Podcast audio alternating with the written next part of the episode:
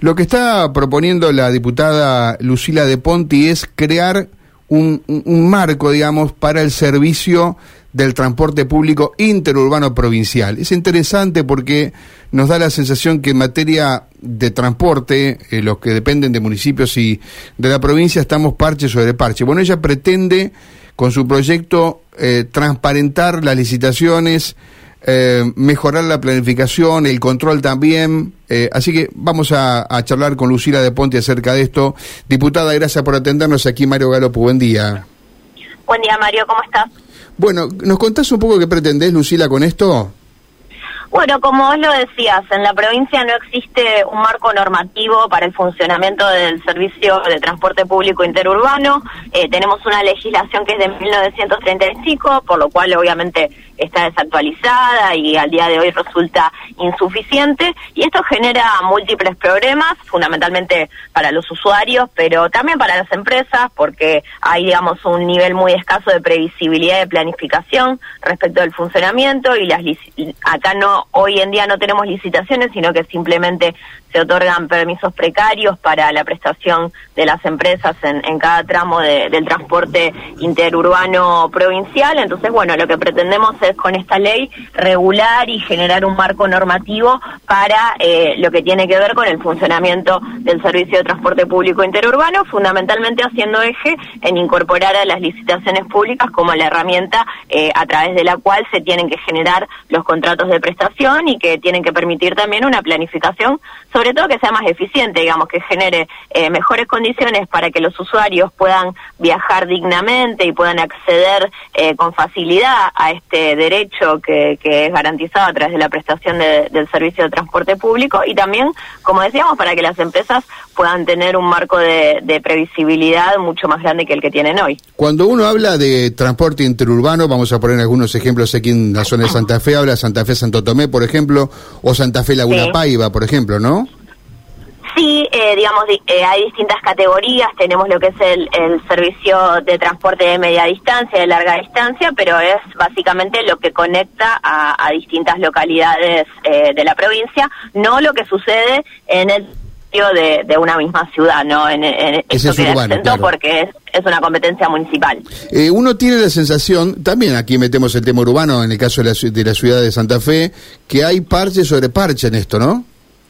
Sí, por supuesto, y, fundamentalmente por eso nosotros venimos impulsando esta normativa, que además también ha sido de interés eh, en otras oportunidades de otros legisladores provinciales que han trabajado en proyectos de leyes anteriores y que, como vos decís, viene, digamos, a, generar una normativa que termine con esta situación de estar todo el tiempo en el decisionismo de eh, también de cada de cada funcionario que en determinado momento está en la Secretaría de Transporte y que entonces va resolviendo a través de decisiones de corto plazo eh, las, las distintas situaciones. Y esto ha generado múltiples problemas. Nosotros tenemos una gran cantidad de localidades que no están conectadas por ninguna línea interurbana, digamos que ciudadanos que no pueden acceder al servicio de movilidad. Y después tenemos muchas regiones de la provincia de Santa Fe que están conectadas por un servicio de transporte público que es eh, ineficiente, ¿no? Que no tiene las unidades en condiciones, que no respeta eh, los, los horarios, que no se respetan las frecuencias y todo esto genera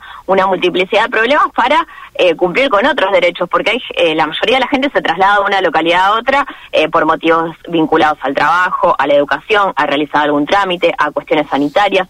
Entonces esto tiene que funcionar mucho mejor que lo que funciona hoy, por supuesto, desde una mirada de articulación y de relación entre el público con el privado, ¿no? Acá nosotros no estamos proponiendo eh, que, la, que el Estado provincial se haga cargo de la prestación de los servicios. Nosotros lo que estamos proponiendo es que haya reglas claras, que las líneas se otorguen a través de, de licitaciones públicas con parámetros muy claros y con contratos que tienen que dejar con mucha claridad y transparencia establecidos cuáles son los derechos y los deberes de cada una de las empresas y también se incorpora, eh, digamos, un mecanismo para fijar las tarifas, ¿no? Porque esto no puede tampoco ser parte o, estar decidido por eh, solamente el cálculo de ganancia de una empresa, sino que tiene que tenerse en cuenta todos los factores, digamos, objetivos que eh, componen la determinación de las tarifas.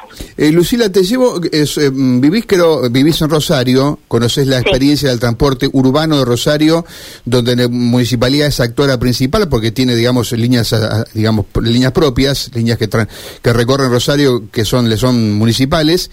Y aquí tenemos un, servicio en, la, en, Santa Fe que eh, es exclusivamente prestado por privados. Eh, ¿Crees que los dos sistemas eh, son igual de ineficientes? ¿Preferís uno, preferís otro? Mira, en Rosario, eh, si bien la municipalidad tiene un rol, eh, hay una empresa que es la principal prestadora y sobre todo que se hace cargo de las líneas más rentables, o sea, las que transportan una mayor cantidad de pasajeros. Así que diríamos que hay, hay un sistema mixto. No conozco eh, en detalle el funcionamiento del, del, sistema en la ciudad de Santa Fe. A mí me parece que, que lo que hay que poder es garantizar la prestación del servicio en condiciones eh, donde se respeten algunos parámetros básicos y también tener en cuenta, por supuesto, la sustentabilidad económica de las empresas. En este marco me parece que eh, las los municipios y, y, la provincia, y es algo que nosotros incorporamos en la ley, tienen que tener distintas herramientas de respaldo para que eh, el servicio pueda estar garantizado. Hay tramos, hay líneas que por, digamos, por sus propias características, es difícil que puedan ser rentables para una empresa por la cantidad de pasajeros que, que se transportan, digamos, por las distancias que se recorren. Y en este caso es importante pensar cómo el Estado puede respaldar, quizás a través de subsidios o de incentivos económicos, que es algo que nosotros ponemos en la ley como herramientas eh, que tienen que ver con, con, donación de impuestos, que tienen que ver con eh, disminución de impuestos o incluso la creación de un fondo de subsidios específicos para aquellas, aquellas empresas que toman servicios que no, no generan la rentabilidad necesaria como para garantizar la sustentabilidad económica. Pero después también eh, me parece que, a las empresas hay que, hay que controlarlas mucho más, que el Estado en este sentido tiene que recuperar su capacidad de planificación y de control para que aquellas aquellos tramos que son otorgados hoy en contratos precarios y si se sancionaría esta ley a través de licitaciones, eh, sean respetados todos los parámetros que se, que se incluyen en este contrato entre el Estado y una empresa. Y me parece que, que no hay que quedarse, digamos, en una mirada dogmática de eh, si lo público puede ser mejor o lo privado. Creo que hay que disponer de toda la caja de herramientas que, que tenemos al alcance para que se pueda prestar un servicio de calidad. Bien, eh, dos preguntas de política. ¿Viste el debate anoche? ¿Qué te pareció? Sí, claro.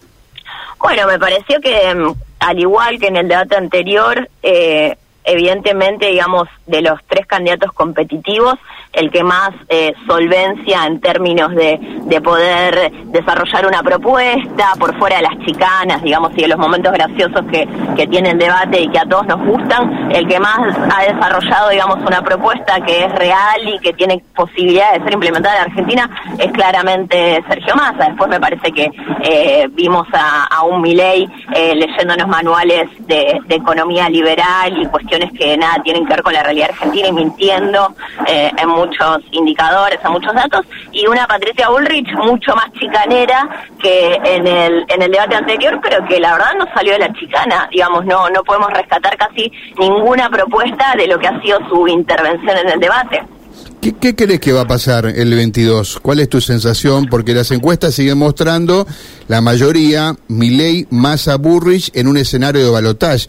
¿Vos crees que va a ocurrir eso? Más allá de lo que pensaste del debate, sos, sos una dirigente política que te sometés cada dos o cuatro años a elecciones y ahí recibís el resultado de las urnas. Pero eh, en ese sentido, aplicando la, digamos, el pragmatismo, ¿qué crees que va a ir, hacia dónde va la gente? Puede dar la sensación de que hay un vuelco hacia la derecha, ¿no? O por lo menos a la centro-derecha. Eh, entre los principales candidatos tenés claramente derecha, bien derecha, y tenés una política, digamos, de centro, si querés, con masa. ¿Cuál es tu, cuál es tu idea? ¿Cuál es tu sensación? Sí, me parece que lo que se ha volcado fundamentalmente a la derecha es la oferta política, ¿no? Yo creo que, que los ciudadanos, en todo caso, lo que nos están diciendo a través de las urnas, o al menos es lo que yo interpreto, tiene que ver con, con un desgaste y un cansancio muy grande de, muchos años de, gestión del Estado que no ha resuelto algunas de las problemáticas fundamentales, que tienen que ver con el trabajo, que tienen que ver con, con los ingresos, que tienen que ver con la vivienda, como algunas cuestiones básicas, digamos, que, que puedo poner sobre la mesa. Pero me parece que, que los argentinos lo que quieren es que esto se empiece a resolver y que, bueno, me parece que acá hay solamente dos opciones y que son las que van a llegar al balotaje. Y una es la, de un proyecto de país que, con todas las dificultades que ha tenido eh, el último gobierno, nos planteamos la discusión eh, hacia el futuro de un modelo de desarrollo que esté sostenido en la producción y en el trabajo de los argentinos y en el desarrollo de, nuestro modelo productivo para poder generar mejores condiciones de vida para todos. Y, después, por otra parte, mi ley, que, que bueno, que por supuesto creo que está a las claras, eh, lo que trae son eh, propuestas absolutamente eh, simplificadas pero que en el fondo eh, de alguna manera plantean para la para la sociedad soluciones mágicas que no son reales en los términos en los cuales se expresan y que, creo que están mucho más vinculadas a, a, soluciones económicas que ya hemos vivido en nuestro país, mucho más parecidas a lo que a lo que ha sucedido en los 90 y ni siquiera es algo que, que lo digo yo, lo dice el propio Milley cuando eh, una y otra vez afirma que el mejor presidente de, la Argentina eh, fue Carlos Menem y, y bueno, la, la, gran mayoría de las personas que, que estamos escuchando seguramente esta radio hemos vivido los 90 y sabemos cuáles han sido las consecuencias para nuestro país con eh, la destrucción de, del aparato productivo y de la capacidad de intervención y, de presencia del Estado. Eh, y bueno, y realmente me parece que si bien él le habla a, los argentinos en, un lenguaje muy simple, con algunas palabras que, pueden parecer que traen la solución a problemas que hace mucho que no se resuelven, creo que lo, lo que nos está planteando es dar un salto al vacío. Entonces, yo estoy segura que al balotaje eh, que el 22 de, octubre las elecciones, el resultado de las elecciones nos va a llevar un escenario de balotage donde van a estar estos dos modelos en juego, Ahora, eh, eh representados por Sergio Massa y Milei. Te pregunto, nos escucha mucha gente que eh, está resolviendo su voto y puede decir, bueno, pero Massa hoy es ministro de Economía, esas propuestas están buenas, pero ¿por qué no la puede llevar a la práctica o por qué no puede bajar la inflación? ¿Qué le decís a esa gente que está también, tiene ese contrapeso a la hora de tomar una decisión, no? Sí, claro, que tiene razón, digamos, al, pensar que hay muchos problemas que, no han sido resueltos y me parece que no tienen que ver con, con decisiones de, del corto plazo, sino con, con un proceso más largo que viene de mucho tiempo y que, por supuesto, los principales efectos tienen que ver con la situación económica de los argentinos en un contexto en el cual nuestro país eh, y no es por poner excusas, pero que, que, bueno, que ha sido golpeado, digamos, por algunos eventos exógenos, fundamentalmente lo que ha sido eh, el, el, proceso, el, el, fenómeno de la sequía en el último tiempo. Pero creo que son los, los principales desafíos y los principales objetivos eh, a resolver, ¿no? Y, y me parece que Sergio Massa lo fundamental que podemos poner sobre la mesa es que él no ha sido el presidente en estos cuatro últimos años y que ha eh, asumido la responsabilidad del Ministerio de Economía, donde se toman solo una parte de las decisiones, eh, pero en un contexto de, de, mucha crisis, en un contexto donde muchos planteaban que nuestro país iba hacia un estallido también institucional eh, y que creo que se ha podido estabilizar esta situación. Se ha estabilizado con un nivel de pobreza y de malestar muy grande para toda la sociedad y eso hay que resolverlo y creo que, que en la medida en que nosotros podamos profundizar eh, la idea de que Argentina tiene que pararse, tiene que resolver sus problemas sobre la fortaleza de, de sus propias capacidades, de su sistema productivo, de sus hombres y mujeres que todos los días trabajan para que estemos mejor, mm. vamos a ir eh, de alguna manera resolviendo y estabilizando cuestiones que vos planteás y que son tan dolorosas y tan duras para todos los argentinos, pero que evidentemente no lo vamos a hacer si nosotros damos un salto al vacío hacia un sistema económico que directamente creo que va a pulverizar los ingresos eh, de, todos los argentinos, estén en el trabajo formal o informal, en donde tengan una propiedad o no, y vamos, me parece que hay un proyecto que plantea un futuro de malestar mucho más grande para, para el conjunto de, nuestra población. La última, esta sí es la última. Eh, en diciembre asumís un nuevo mandato como diputada, hay 10 diputados peronistas no le ha ido bien a Omar Perotti en las elecciones, claramente, no, no, no es eh, esto un secreto. Y bueno, 10 diputados peronistas van a formar un solo bloque, va a haber, vas a hacer un bloque, em, eh, digamos, un, un, bloque tuyo aparte, van a trabajar interbloque. ¿Se ha hablado de esto? ¿Cómo va, va a actuar el peronismo en la próxima Cámara de Diputados? Mira, todavía no, no, no hemos tenido esas charlas con el conjunto de los compañeros y compañeras que ingresamos en la lista de Juntos Avancemos. Eh, nosotros estamos hoy con la cabeza fundamentalmente puesta en militar y en trabajar para obtener el mejor resultado posible el 22 de octubre y para ganar en las elecciones en el caso de que haya balotaje eh, y esa es, es nuestra prioridad. Entiendo una vez que esté ordenado en el, escenario nacional vamos a poder también tomar estas decisiones. Yo ingresé eh, en este caso por una lista de la interna donde represento a un conjunto de, de sectores, algunos del peronismo y otros no, pero que formaron parte del Frente Juntos Avancemos y, y bueno, y probablemente la decisión tenga que ver con que eso también esté expresado. Pero la realidad es que, que todavía nos faltan tener varias charlas para poder tomar esas decisiones. Gracias, Lucila, muy amable. No, gracias a vos, Mario. Gracias. Lucila de Ponti, la diputada provincial del Movimiento Vita, charlando acerca de varias cosas.